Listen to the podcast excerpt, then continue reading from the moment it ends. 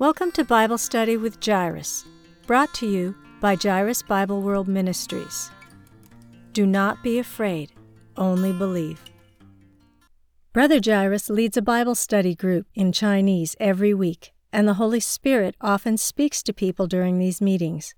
We felt compelled to share some of the revelations we received from the Holy Spirit, and we hope these studies will reach and benefit more listeners.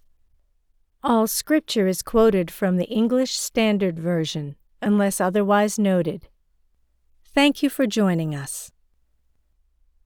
Bible Study with Jairus, Revelation 3, Part 2. The mission of the church in Philadelphia is to be a replica of the New Jerusalem. Traditionally, our understanding of the letter to the church in Philadelphia is limited to noticing a few key facts we point out that this church was one of the few churches in Revelation that was not criticized by the Lord. We also observe that the word Philadelphia means brotherly love, indicating that the people of this church must have loved one another. We often use the idea of the church in Philadelphia as a metaphor for revival. These are all helpful observations. However, Let's not forget that the theme of the book of Revelation is to bring forth a mature bride of Christ who can judge angels, ushering in God's ultimate judgment on the world. Therefore, we know that God's work in Philadelphia will somehow contribute to the maturity of the bride of Christ. The New Jerusalem, the holy city that descends from heaven, is the bride of Christ. Revelation 21 2 says that the New Jerusalem is like a bride adorned for her husband. The Lord's promise to the overcomers in Philadelphia is that they will not only become pillars in the temple of God, but they will also have the name of God's city, the New Jerusalem, written on their foreheads. Revelation 3:12. From these verses, we see that God wants the church in Philadelphia to become a model of the New Jerusalem. God also wants his body to mature into warriors who can eventually judge angels. The work of the Lord in the church in Philadelphia brings maturity to the church and defeat to the enemy. Although the church is not yet judging angels, we can tell that the enemy is already losing ground, especially in the church in Philadelphia. For example, Revelation 3 9 says that the Lord will make the false Jews in the synagogue of Satan come to worship at the feet of believers. Demons cannot worship at our feet if they are possessing us or sitting on our heads like monkeys, to borrow imagery from the visions of people with prophetic gifts. How can an evil spirit riding on your head bow down to you? That's impossible. You must first cut ties with evil spirits, cast them out, and distance yourself from them. Only then can they bow down to you. God's work in the church at Philadelphia is to continue to break Satan's ties with believers. Only then will the synagogue of Satan be able to bow down before believers. This analogy about evil spirits is not limited to evil spirits alone. Many sinners, including the false Jews mentioned in this passage, have the work of evil spirits behind them. Only when we deal with the evil spirits within these false teachers will they be able to bow at our feet. We will one day reign with Christ, just like Joseph reigned over Egypt. God used famine to humble his brothers so they would repent of their sin and bow at Joseph's feet. Joseph ruled over them as second in command, the person closest to Pharaoh's throne. In the same way, faithful believers will be second in command to God. The believers in the church in Philadelphia will become the bride of Christ, the New Jerusalem, the ones closest to God's throne. This leads naturally to the next letter to Laodicea, in which we learn that the overcomers will sit on the throne with the Lord. Revelation 3:21. At the beginning of this verse, the Lord reveals himself as the holy and true one, who has the key of David, who opens and no one will shut, who shuts and no one opens. Verse 7. What does this verse mean? We know that the book of Revelation quotes about 500 passages from the Old Testament, many of which are woven naturally into the text and not clearly identified. This verse is quoted from Isaiah 22:22. We must look at the context of the book of Isaiah in order to understand the meaning of this verse. Isaiah chapters 13 to 23 contains God's judgments on various nations. These countries that were judged include Babylon, chapter 13, Assyria and Palestine, chapter 14, Moab, chapter 15 through 16, Damascus, chapters 17 and 18, Egypt, chapter 19, Egypt and Ethiopia, chapter 20, Babylon and Arabia, chapter 21, Jerusalem, chapter 22, and Tyre in chapter 23.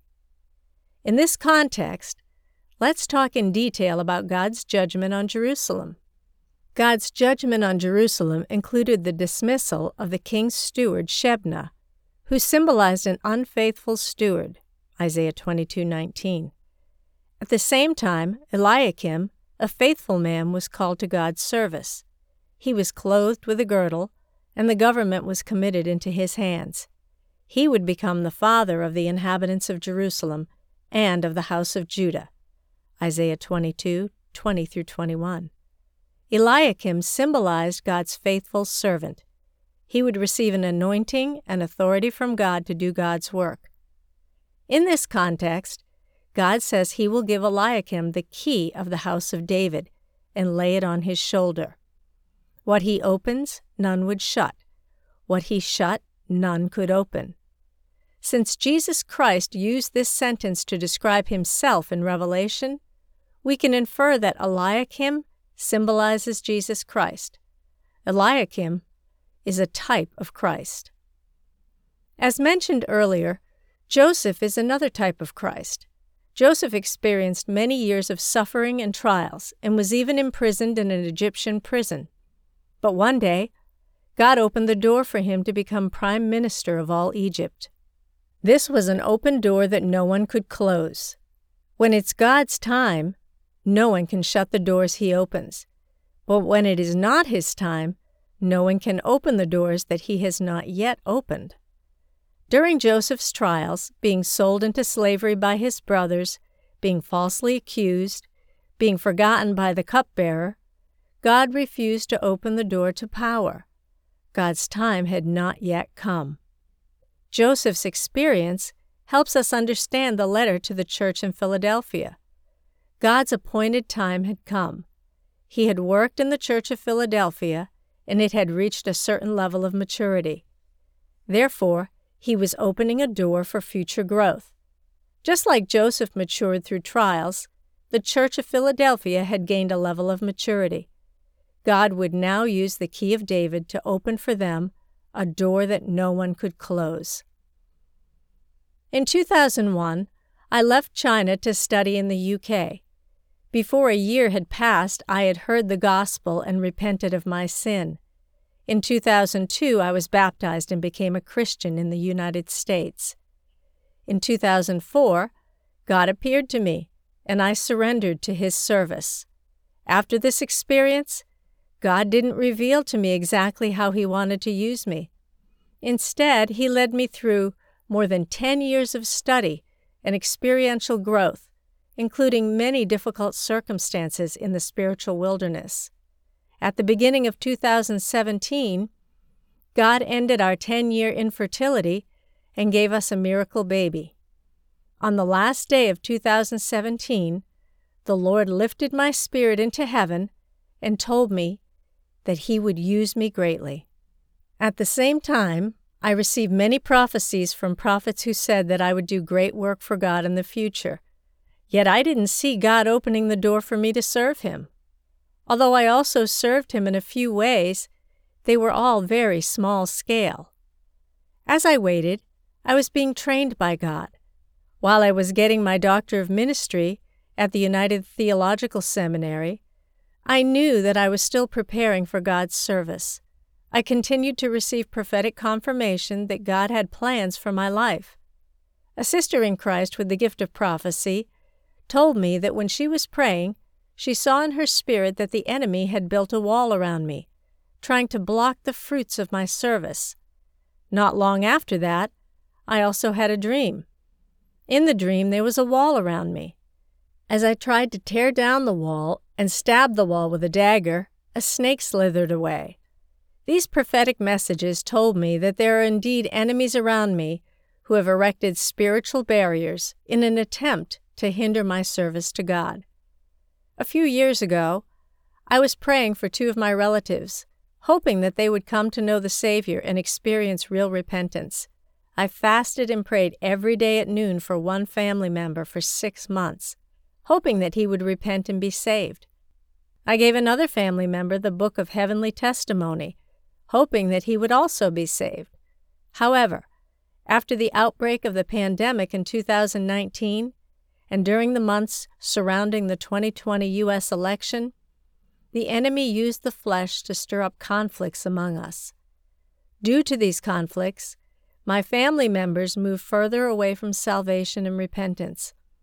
The discord Satan stirred up among us has temporarily prevented them from getting saved. I believe they will eventually be saved. But in the meantime, I wonder why can't I win this spiritual battle? One reason is that I'm not yet full of light and love. I'm not yet fully filled with love reflecting the New Jerusalem. For that reason, Satan is attacking and using my life. God has promised me that one day He will open the door for me to serve Him. He will even use me as a healer of spirit, soul, and body. But before I can be used by God in this way, I must experience the healing of my own spirit, soul, and body. My spirit needs to be uplifted, and my soul and body need to be healed. I need to break away from sin, the influence of the world, the entanglement of the flesh, and the oppression of evil spirits. Only then can I truly experience the infilling and the overflowing of the Holy Spirit, manifesting the rule of righteousness that is characteristic of the New Jerusalem. Only then will I be able to cast out the evil spirits in others. Madame Jeanne Guyon once testified that she wanted to drive out a spirit that was possessing another person. But before she spoke, the spirit went out. The evil spirits knew and feared Jesus and Paul, but they were not afraid of the seven sons of the Jewish priest Sceva, Acts 19:15. In the same way, the spirits are not afraid of me, and I cannot cast out the demons in my relatives. My fasting, praying, and preaching of the gospel only arouse the resistance of evil spirits inside of them, stirring up their flesh to oppose me. Although I believe that God is still working on them, my job right now is to learn how to be filled with the Holy Spirit. Only then will I be able to drive out spirits in others. I once had a dream in which I was taking a shower in a simple outdoor bathroom in my hometown in rural China. As I bathed in lukewarm water with my clothes on, I sang happily. There were some flies around me. Outside the curtain, a group of children was waiting for me to come out. The inspiration I got from this dream is that God wants to use me to help Chinese people, represented by the children, be freed from the ties of evil spirits. However, God must cleanse me first. Bathing with lukewarm water with my clothes on symbolizes the Holy Spirit's cleansing of my heart, words, and deeds. The flies around me represent my past sins, as well as the evil spirits of my family and nation. My joyful singing reminds me that the joy of the Lord is my strength. With God's power, I will eventually be freed from the oppression of evil spirits and become a vessel that brings God's blessings to others. God has confirmed this call to me through the prophecies of many prophets, as well as his direct words to me but we must become a living copy of the New Jerusalem before we can make the enemy bow before us. When will God give us the key of David? God will give it to us in His sovereign time, and He will wait until we each become a living replica of the New Jerusalem. So, what is the New Jerusalem? As I said, every letter written to the churches reflects a stage of God's work in the book of Revelation. The mention of the pillar in the temple of God, and the name of God, and the name of the city of God, that is, the New Jerusalem, written on the forehead of overcomers, reflects what is written in Revelation 21 about the New Jerusalem coming down from heaven. Revelation 21 2. First of all, Revelation 21:11 describes the New Jerusalem saying, "In the city is the glory of God, its radiance like the rarest jewel, like jasper, clear as crystal." To become a replica of the New Jerusalem, we must be filled with the glory and the light of God. John 1 5 says, The light shines in the darkness, and the darkness never overcame it. Whenever we harbor darkness in our hearts, the enemy gains a foothold in our hearts. Only because Christ had no darkness in him could he say that Satan had no hold over him. John 14:30. Madame Jeanne Guyon was able to cast out demons because she was filled with the glory and light of God. Satan and his evil spirits can't enter the realm of the New Jerusalem. We must remember that any darkness in our spiritual lives provides a dwelling place for evil spirits. Secondly, according to Revelation 21 12 through 14, the New Jerusalem demonstrates a unity between Jews and Gentiles. The gates of the New Jerusalem contain the names of the twelve tribes of the children of Israel, Jews, and the foundations of the city walls contain the name of the twelve apostles of the Lamb, believers. Ephesians 2:18 says, "For through him we both have access in one spirit to the Father." The word both refers to Jews and Gentiles. Through Christ, Jews and Gentiles abandon their hatred toward one another. They can both approach God through the fellowship of the Holy Spirit. To become a replica of the New Jerusalem, we must abide in the fellowship of the Holy Spirit in Jesus Christ before God the Father. Only when we live in this intimate fellowship with God can we manifest the light of the New Jerusalem. Third, we notice that the walls of the New Jerusalem are made of jasper. The city is made of pure gold, and the foundation of the walls is adorned with all kinds of precious stones. Revelation 21 18 through 20. These precious substances illustrate the final result of God's dealings with the seven churches. Gold is refined by fire, and gemstones are transformed through immense pressure. In the same way, our personal spiritual lives must be refined through fire and pressure so we can be transformed into precious stones in God's sight. Fourth, we learn that the 12 gates are made of 12 pearls. Revelation 21:21. Pearls are produced from the secretion of mussels who have been injured. This demonstrates that suffering and trials can produce beautiful gems in the lives of believers. Lastly, New Jerusalem is filled with the glory of God, and nothing unclean will ever enter into it. Revelation 21, verses 23 through 27. From this passage, we learn that the degree to which we are filled with the glory of God is the degree to which evil spirits can be subdued in our lives. The letters to the seven churches reveal the seven spiritual stages of God's work in the church. These different stages of spiritual work are an outline of the seven stages of God's work in the entire book of Revelation. If we want to become a replica of the New Jerusalem, we must learn about God's work described in the six previous letters to the churches. We must deal with our sins and return to our first love for God, the work of the Lord in the church of Ephesus. We must overcome the attacks of the spirit of death, the work of the Lord in the church of Smyrna. We must overcome the teachings of Balaam and deal with all the idols in our hearts, the work of the Lord in the church of Pergamos. We need to be filled with the Holy Spirit within, the work of the Lord in the church of Thyatira. We also need to outwardly manifest the righteousness of Christ, the work of the Lord in the church of Sardis. Only then can we become a prototype of the New Jerusalem, the work of the Lord in the church of Philadelphia. And finally, we will be enabled to sit on the throne of the Lord, the work of the Lord in the church of Laodicea.